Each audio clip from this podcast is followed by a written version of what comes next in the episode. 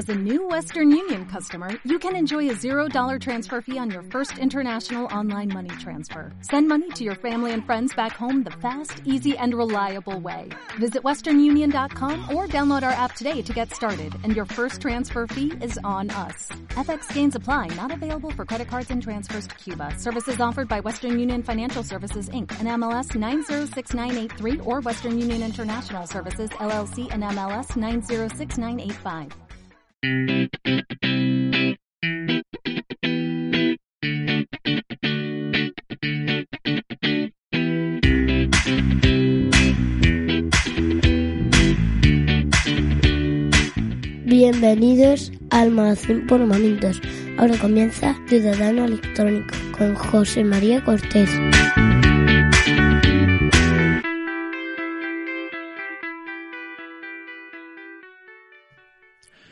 Esto es Ciudadano Electrónico, el podcast de los trámites y la cosa electrónica. Sí, ya sabes, el DNI, el certificado y clave en sus variados sabores. Se acabó el verano. Da igual cuando escuches esto, siempre es triste. Sobre todo para quien ha vuelto de sus vacaciones y tiene que enfrentarse a la realidad de nuevo. Pero como algunos no hemos tenido aún, no hemos sufrido tanto, así que alegría, que hay mucho que contar. No vaya a ser que algún oyente me diga, como el episodio anterior, que solo duraba siete minutos. Siete minutos, pero información muy útil, como siempre se intenta, Javi. En este episodio trataré un tema propuesto por Josep en el grupo de Telegram. ¿Qué posibilidades existen en la Administración Electrónica Española que hagan uso de una novedad como es la identificación mediante vídeo? Y para ir abriendo boca, unos entremeses como el acceso a la web de CaixaBank con el DNI electrónico. Una cuestión interesante sobre la aplicación Mi DGT que ha surgido en el grupo de Telegram.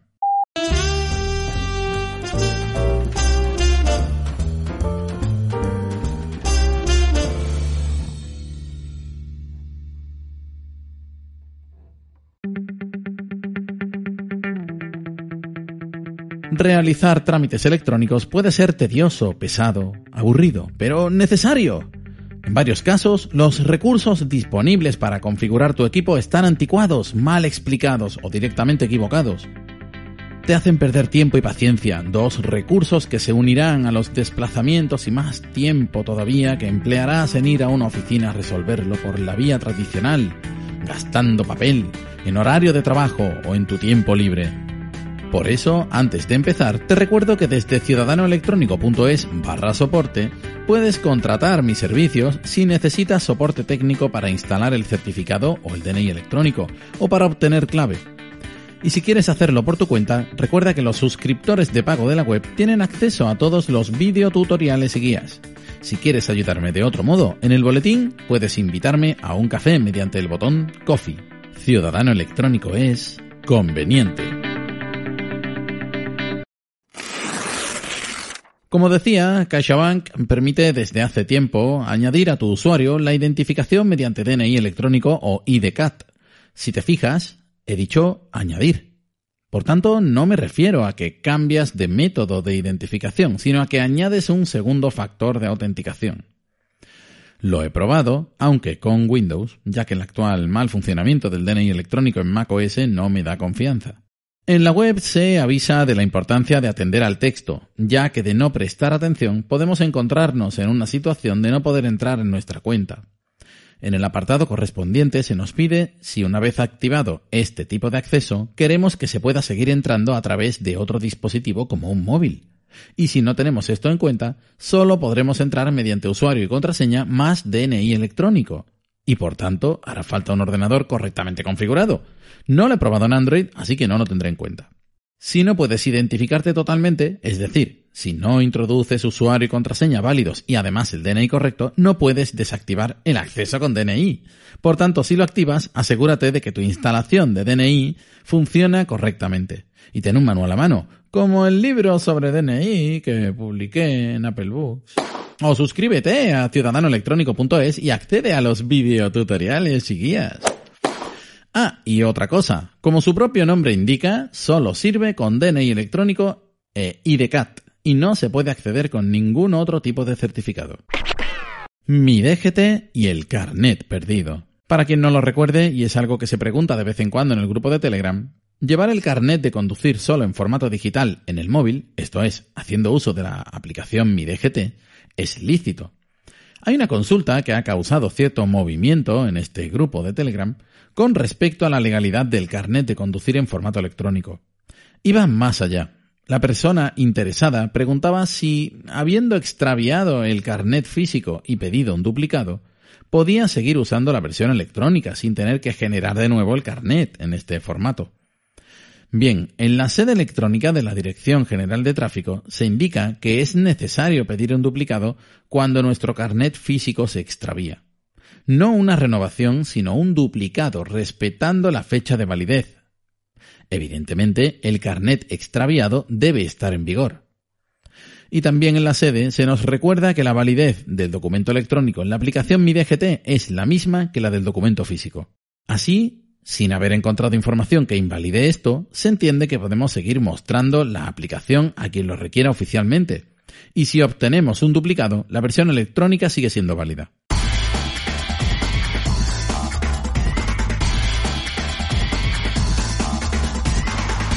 Identificación mediante vídeo en la Administración Electrónica Española.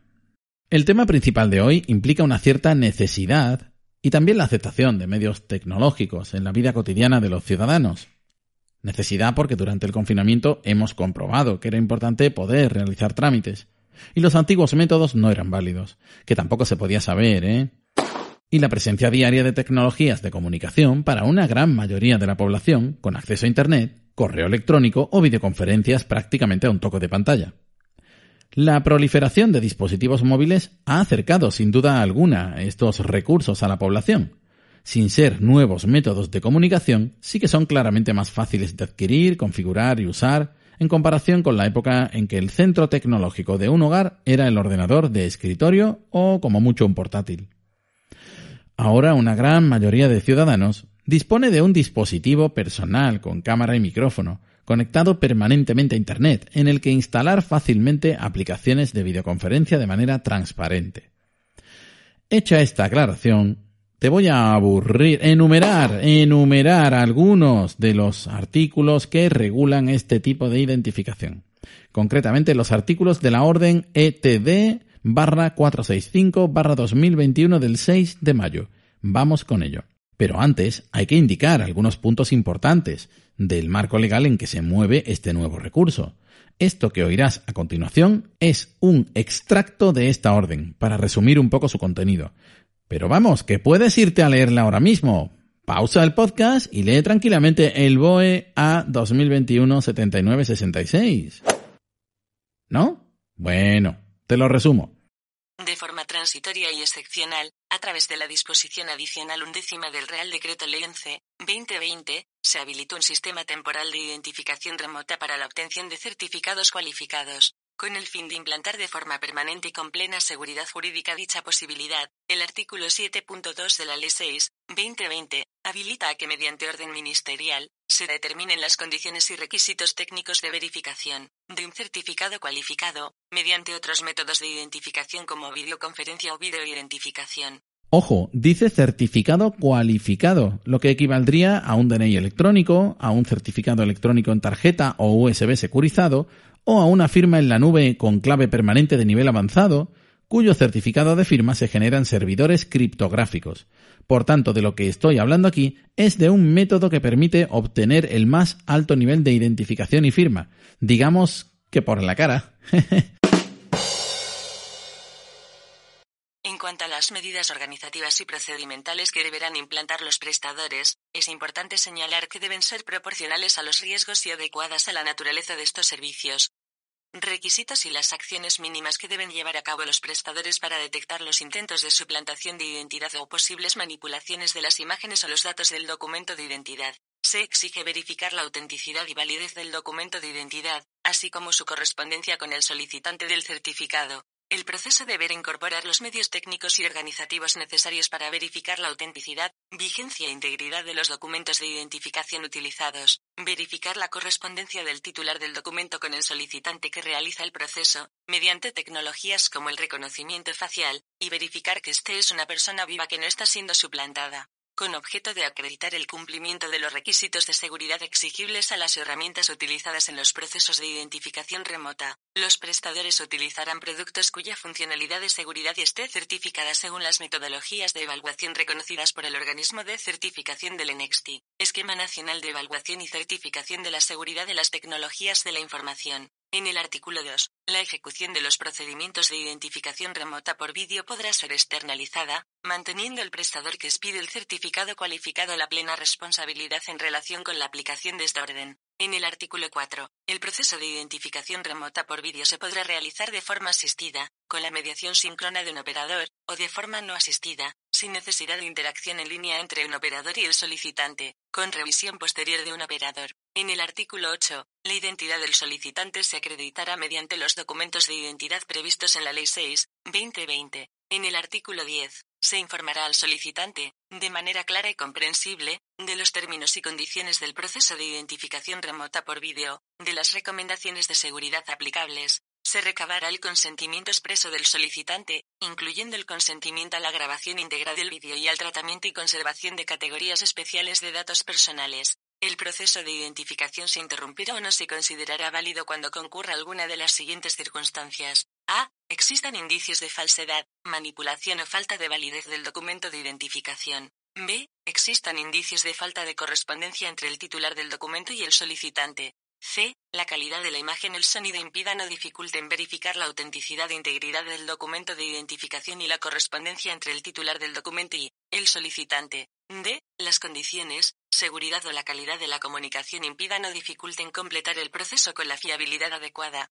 E. Existan indicios de uso de archivos pregrabados. F. Existan indicios de que para la transmisión de vídeo no se ha utilizado un único dispositivo. G. Existan indicios de que la transmisión de vídeo no se ha realizado en tiempo real o de que el proceso no se ha realizado en unidad de acto. H. Existan indicios de que el solicitante está siendo coaccionado o intimidado. Y, cualquier otra en la que exista una duda razonable sobre la seguridad del proceso de identificación que se está realizando. Si el proceso de identificación se realiza de forma asistida, el prestador dispondrá de un procedimiento para llevar a cabo la entrevista de identificación del solicitante del certificado y una guía de diálogo para los operadores. Si el proceso de identificación se realiza de forma no asistida, un operador supervisará a posteriori el proceso de identificación grabado y comprobará las pruebas e imágenes generadas por el sistema para aceptar o rechazar la validez del proceso de identificación. En el artículo 11, 4, se tomarán las medidas adecuadas para detectar una posible manipulación de la imagen de vídeo, del documento de identidad o del solicitante, garantizándose su prueba de vida.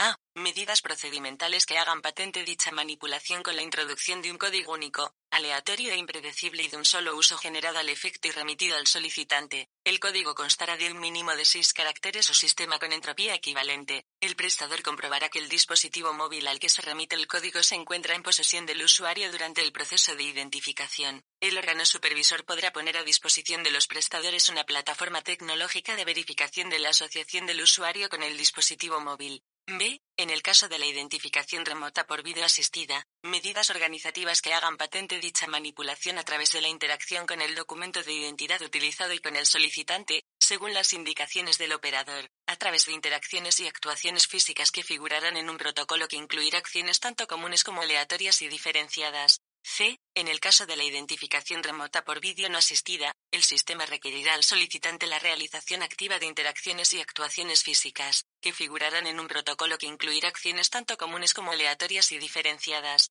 En el artículo 11, 5, en el caso de personas físicas que actúen a través de representante, así como de personas jurídicas, se comprobarán los datos relativos a la constitución y personalidad jurídica, o a la persona o entidad representada, así como la extensión y vigencia de las facultades de representación del solicitante de un certificado cualificado, de acuerdo con la legislación. N aplicable. Esta comprobación se podrá realizar en un proceso distinto a la identificación del solicitante, si bien en cualquier caso de forma previa a la expedición del certificado. En el artículo 12, el vídeo realizado, de forma asistida o sin asistencia, se grabará íntegramente y sin interrupciones. Se constatará de manera fehaciente la fecha y hora de la grabación mediante el uso de un sello cualificado de tiempo. Se conservará una copia de la grabación del vídeo durante un periodo mínimo de tiempo de 15 años desde la extinción de la vigencia del certificado obtenido por este medio. Se conservarán, por un periodo mínimo de tiempo de 15 años, fotos o capturas de pantalla del solicitante y del documento de identidad utilizado, en las que serán claramente reconocibles tanto la persona como el anverso y el reverso del documento de identidad. Se conservará, por un periodo mínimo de tiempo de 15 años, el resultado automático de la verificación realizada por la aplicación, así como la evaluación y observaciones realizadas por el operador junto a su decisión de aprobación o rechazo de la identificación. Se conservarán todas las pruebas de los procesos de identificación incompletos que no hayan llegado a término por sospecha de intento de fraude durante un plazo de cinco años desde la ejecución del proceso de identificación, especificándose la causa por la que no llegaron a completarse, de conformidad con la política establecida al efecto. Disposición final segunda. La presente orden entrará en vigor el día siguiente al de su publicación en el Boletín Oficial de Estado, salvo lo dispuesto en el artículo 6d, que entrará en vigor el 1 de julio de 2022. Una vez establecido el marco legal, resumido, para poder realizar la identificación telemática vía videollamada o bien mediante vídeo en diferido, vamos a ver dónde podemos utilizarlo, al menos de momento. Alta en clave por videollamada. Puedes registrarte en clave mediante una videollamada. Es un método alternativo a registrarse con carta de invitación y código seguro de verificación o CSV, pero no es equivalente a hacerlo con DNI electrónico o certificado. Por tanto, se trata de un registro de nivel básico. Te puede surgir una pregunta, y es si este tipo de registro es más inmediato o al menos más rápido que hacerlo con la carta de invitación. No tengo los datos oficiales, pero entiendo que una verificación en tiempo real es más rápida que esperar una carta en tu buzón. También exige ponerse a disposición de la llamada, mientras que la carta la esperas y ya está. Cada sistema tiene sus ventajas e inconvenientes. Y te puede surgir otra pregunta. Si ya estoy registrado mediante videollamada o carta y quiero obtener un nivel superior en clave con certificado o DNI electrónico, ¿me tengo que dar de baja y registrarme de nuevo? Pues no. Existe un trámite precisamente para esto, y no te lo vas a creer. Se llama obtener un nivel de seguridad superior en clave con certificado o DNI electrónico. Se puede realizar este alta mediante un ordenador con conexión a Internet, cámara, micrófono y altavoces debidamente configurados o desde un dispositivo móvil que ya los tiene todos. En la información previa al trámite tienes disponible un botón para realizar una prueba de videollamada pero hasta que no lo pulses no se te informará de la necesidad de utilizar la aplicación Zoom. En el móvil me ha aparecido la sugerencia de localizar en la tienda e instalar esta aplicación, y en ningún momento se me ha dado alternativa alguna. En el Mac se me ha indicado que el navegador Safari no era válido, pero que podía continuar, y me ha descargado Zoom sin miramientos. El mensaje que aparece entonces en pantalla es que instale Zoom y vuelva a probar, y que si no funciona use el navegador, pero no se indica cuál. También puede usarse para este registro la aplicación clave PIN que tendrá un acceso a tal efecto. Se indica también que a la hora de realizar la videollamada hay que contar con el DNI o bien el NIE más el pasaporte y el móvil en el que se recibirán los mensajes de confirmación. Mediante este método no es posible registrar en clave a menores de edad ni actuar en nombre de otra persona. Modificación del número de teléfono asociado a clave por videollamada. Otro de los trámites que admiten este tipo de aportación de datos es el de modificación del número de teléfono asociado a clave por videollamada. Según reza la web de la agencia tributaria, si te has equivocado de número al registrarte o lo has cambiado, puedes usar este recurso. Conclusiones. Hasta la fecha de preparación de este episodio no he encontrado más trámites o recursos que hagan uso de la videollamada. La normativa reguladora está dispuesta y en principio lo que falta es que las administraciones admitan este tipo de identificación, añadiéndola al resto siempre que se pueda. Queda patente que se ha establecido un nuevo sistema electrónico, ya que hace uso de la tecnología para facilitar la identificación. Lo digo más que nada por si hay quien piensa que solo son medios de identificación para las administraciones públicas aquellos que se basan en certificados electrónicos. Incluso los métodos sin certificado o vía SMS pueden entrar en esta categoría, ya que hacen uso del envío de datos a través de Internet. Se establece que según se requiera en el trámite, el vídeo puede ser asistido en directo por personal de la Administración, o no asistido, en cuyo caso se cotejarán los datos en diferido.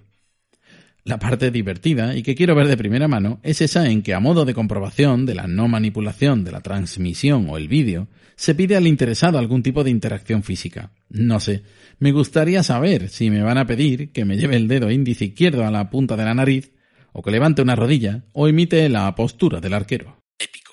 La identificación correcta a través de videollamada proporciona al interesado un certificado cualificado. Esto es muy importante, primero para considerar que es efectivamente un método electrónico del más alto nivel. Y como he indicado anteriormente, este tipo de certificado es aquel que permite realizar todo tipo de trámites y por tanto de consideración más elevada que clave PIN. Según la interpretación que yo mismo he hecho de la ley y que alguien me corrija en este punto, por favor, no soy jurista, me repito, equivale al DNI electrónico, a un certificado en tarjeta o en USB securizado o a clave permanente de nivel avanzado. Solo un detalle. Cuando eliges la videollamada como medio de identificación, lo haces para un trámite, no para generar un certificado que te quedas tú. Por tanto, el certificado que se genera mediante este procedimiento es efímero. Y si quieres realizar varios trámites haciendo uso de la videollamada, necesitarás repetir el procedimiento una vez por trámite, si es que lo admiten. Curiosamente, el alta en clave mediante videollamada se considera de nivel básico. Por eso me gustaría una aclaración sobre el tipo de certificación obtenida y si cada organismo lo va a considerar de un modo diferente. También queda claro que se puede actuar en representación de una entidad o de otra persona, siempre que el trámite lo permita, se haya informado de ello y se tenga tal consideración. Además, como ya has podido escuchar durante el divertido bloque del marco normativo, se solicitan los datos necesarios al interesado y se cotejan con la aportación de documentación durante el vídeo.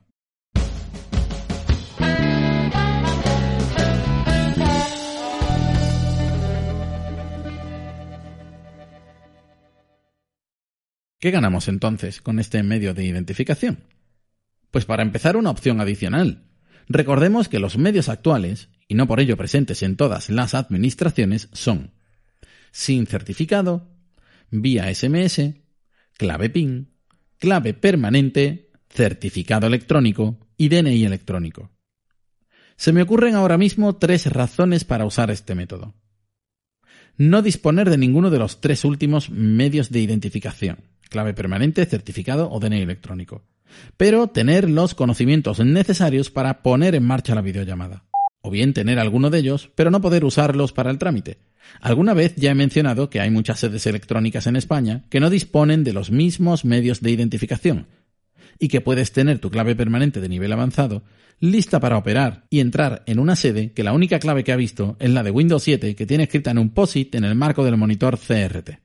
Y casi la razón más importante, que los responsables de la sede electrónica en la que queremos operar tengan los santos bemoles de ir más allá de la Ley 40-2015 y habilitar más de un medio de identificación, que no es obligatorio, y que uno de ellos sea el de videollamada. Una vez más, tengo que tratar un aspecto social. En esta ocasión relativo a la brecha tecnológica, digital o como la quieras llamar, pero quiero denominarla dejadez electrónica. Llevo tiempo tratando este asunto con muchas personas que me encuentro en el día a día, con los miembros del grupo de Telegram y en otras y diversas conversaciones.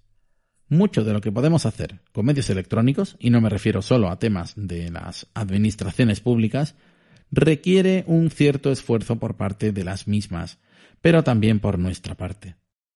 No solo es que no dispongamos de formación tecnológica como enseñanza arreglada los que tenemos cierta edad, muchas personas han aprendido por sí mismas y otras pues no lo han visto importante y ahora que se hace casi necesario, no están a la altura.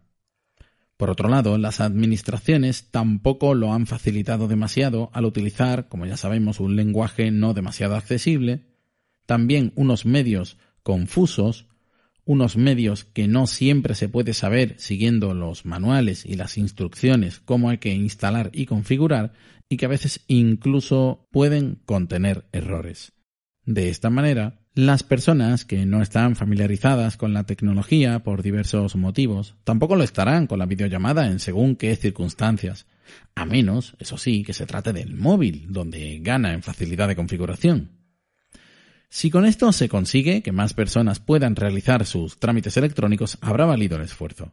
Me parece que es una buena medida que haya una opción adicional a las que ya teníamos y que de manera diferente trate de hacer que consigamos realizar trámites electrónicos de cierto nivel.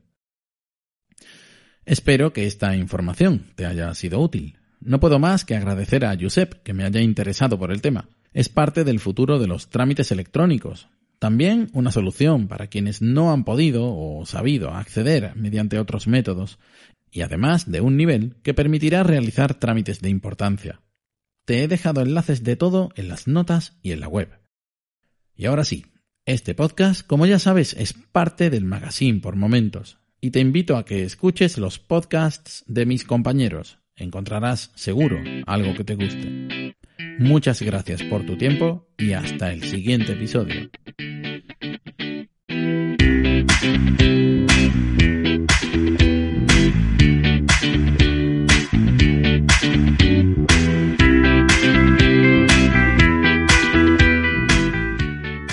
Este podcast colabora y se difunde en el magazine por momentos. Si te gusta este programa y lo escuchas desde la plataforma o la aplicación de iVoox, te pedimos que le des al botón me gusta que acompaña este audio. Si lo haces desde otra plataforma y también quieres, puedes hacerlo buscándonos en iVoox.com.